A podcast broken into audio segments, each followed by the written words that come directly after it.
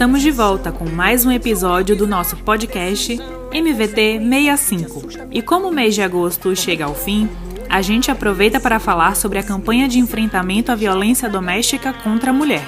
O Agosto Lilás existe para chamar a atenção para a Lei Maria da Penha, que foi sancionada no mês de agosto, no ano de 2006, durante o governo do ex-presidente Lula. Todos os anos, a campanha se dedica a promover uma série de atividades relacionadas à valorização da mulher. Neste ano, por conta da pandemia do novo coronavírus, as iniciativas estão diferentes, mas o debate está mais vivo do que nunca. Veja quais são os nossos destaques de hoje. O BM na Bahia realiza 11º congresso com uma homenagem à professora Clarice, vítima da Covid-19. Nova presidenta da UBM na Bahia, Juliana Campos avalia o Agosto Lilás de 2020 e fala sobre os desafios da luta pelos direitos das mulheres. Marcha das Margaridas, que homenageia a trabalhadora rural assassinada, completa 20 anos em 2020. No Fica a Dica, quem indica é Maria Quitéria, do PCdoB em Juazeiro. O MVT 65 está no ar. MVT 65. MVT 65. MVT 65. O podcast do PCdoB, Bahia.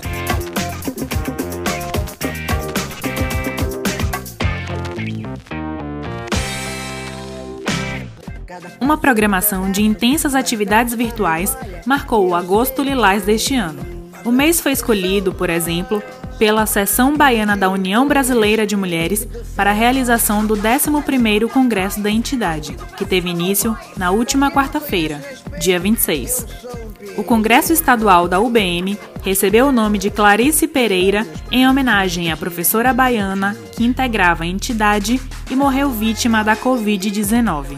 Em três dias de discussões sobre direitos e enfrentamento às violências contra a mulher, a UBM Bahia finalizou o congresso na sexta-feira, dia 28, com a eleição da nova diretoria. Foi eleita para presidir a seção baiana da entidade nos próximos anos a pedagoga Juliana Campos, e foi ela que a gente convidou para participar deste episódio. Na nossa conversa, a nova presidenta da UBM Bahia analisou o agosto lilás deste ano o Agosto Lilás é a campanha de combate à violência contra a mulher, que pode ocorrer de diversas formas: física, sexual, patrimonial, moral e psicológica. A defesa pelos direitos e pela vida é uma luta cotidiana dos movimentos de mulheres que continuaram se mobilizando e denunciando o aumento de mais de 40% de casos nesse período de isolamento social. É claro que a gente sabe que a quarentena é a melhor forma de se combater o vírus, mas faz com que a mulher conviva mais tempo dentro de casa com seu agressor. Então, não tem como os índices de violência doméstica e feminicídio não aumentarem. Aqui na Bahia, fruto das mobilizações das mulheres, está a Delegacia Digital, que foi uma conquista dessa semana, inclusive, e que irá registrar casos de agressões contra a mulher. E isso é uma conquista da Rede de Mulheres, da Secretaria de Políticas Públicas para as Mulheres, em nome da secretária Julieta e também da deputada estadual Olivia Santana. Ela também comentou sobre o caso que ganhou destaque na imprensa neste mês e foi o centro de muitos debates. O aborto realizado por uma menina de 10 anos que engravidou após abusos do tio, no Espírito Santo. Sabe aquela frase popular misógina de que prendam as suas cabras que meu bode está solto? Reflete muito uma opinião que o homem pode fazer tudo e é a mulher que deve se comportar e até se violentar para estar dentro desse padrão conservador, elitista e misógino. O caso da menina de 10 anos, que era abusada desde 6 anos por seu tio, é um absurdo.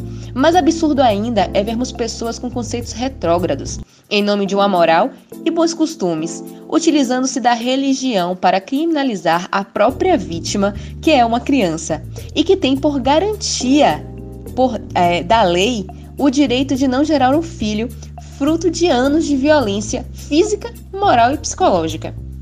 Gente, precisamos avançar nesse debate. Isso é uma questão de saúde pública, porque em nosso país, mulheres que têm condições financeiras abortam em clínicas particulares com toda a proteção e cuidados, enquanto mulheres trabalhadoras de baixa classe social, maioria delas são mulheres negras, sem nenhum apoio hospitalar, realizam o procedimento sem nenhum aparato e colocam suas vidas em risco.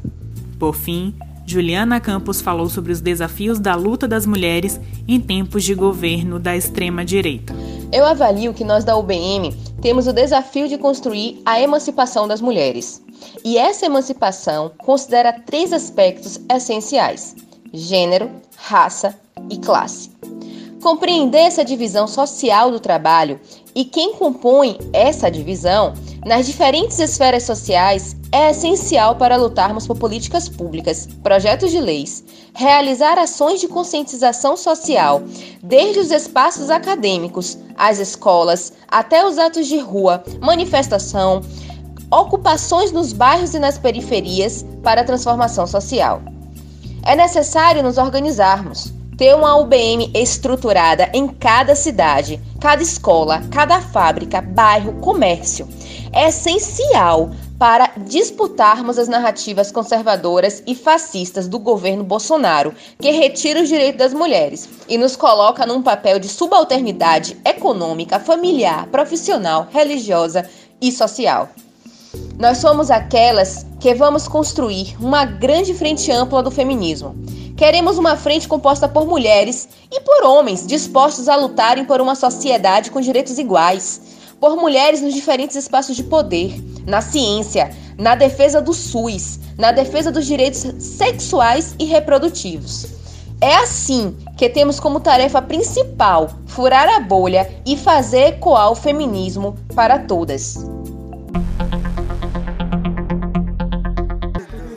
A novidade da delegacia digital citada por Juliana permite que mulheres registrem online os casos de violência doméstica e familiar e até solicitem medida protetiva.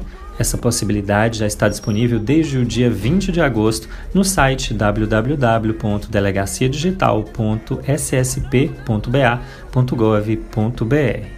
A ampliação do serviço da plataforma passa a abranger, além dos registros de casos de violência contra a mulher, casos de violência contra a criança, o adolescente o idoso, de estelionato, intolerância religiosa, ataque via redes sociais, racismo, homofobia, roubo, ameaça, furto, entre outros.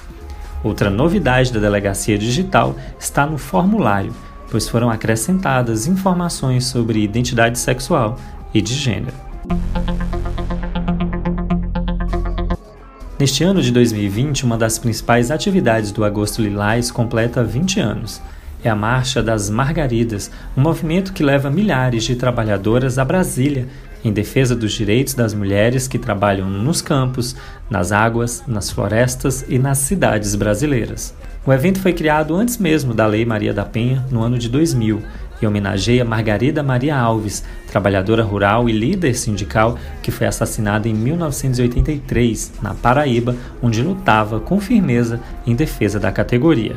Por conta da pandemia do novo coronavírus, a organização da marcha preparou um ato virtual que contou com as participações dos ex-presidentes Lula e Dilma e de diversos artistas nacionais. As homenagens a Margarida na marcha e à professora Clarice no Congresso da UBM Bahia provam que o movimento de mulheres leva a sério a história e o legado das lideranças que vieram antes e abriram os caminhos. Fica a dica. Agora é a hora do nosso quadro Fica a Dica. A indicação deste episódio vem de lá do norte do estado, com a participação de Maria Quitéria, do PCdoB de Juazeiro. Oi, gente. Meu nome é Maria Quitéria, sou assistente social, pré-candidata vereadora de Juazeiro e dirigente estadual da UBM. Minha indicação de obra, que traz uma reflexão sobre o agosto lilás, é O Limite da Traição que está disponível na Netflix.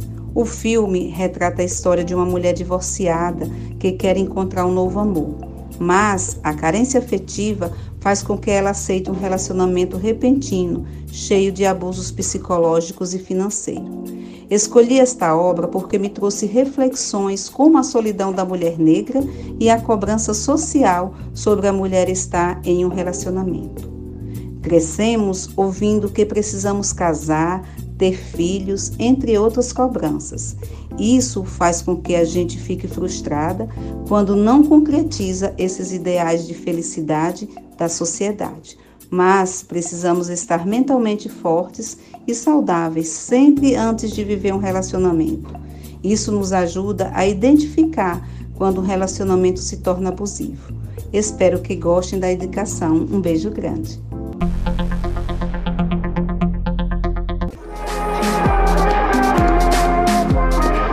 E por hoje é só. A gente termina saudando a nova diretoria eleita da UBM Bahia. Desejamos força para encarar os desafios do momento. As mulheres unidas vão derrubar o bolsonarismo misógino. Nas redes sociais estamos como PCdoB Bahia 65. Até a próxima.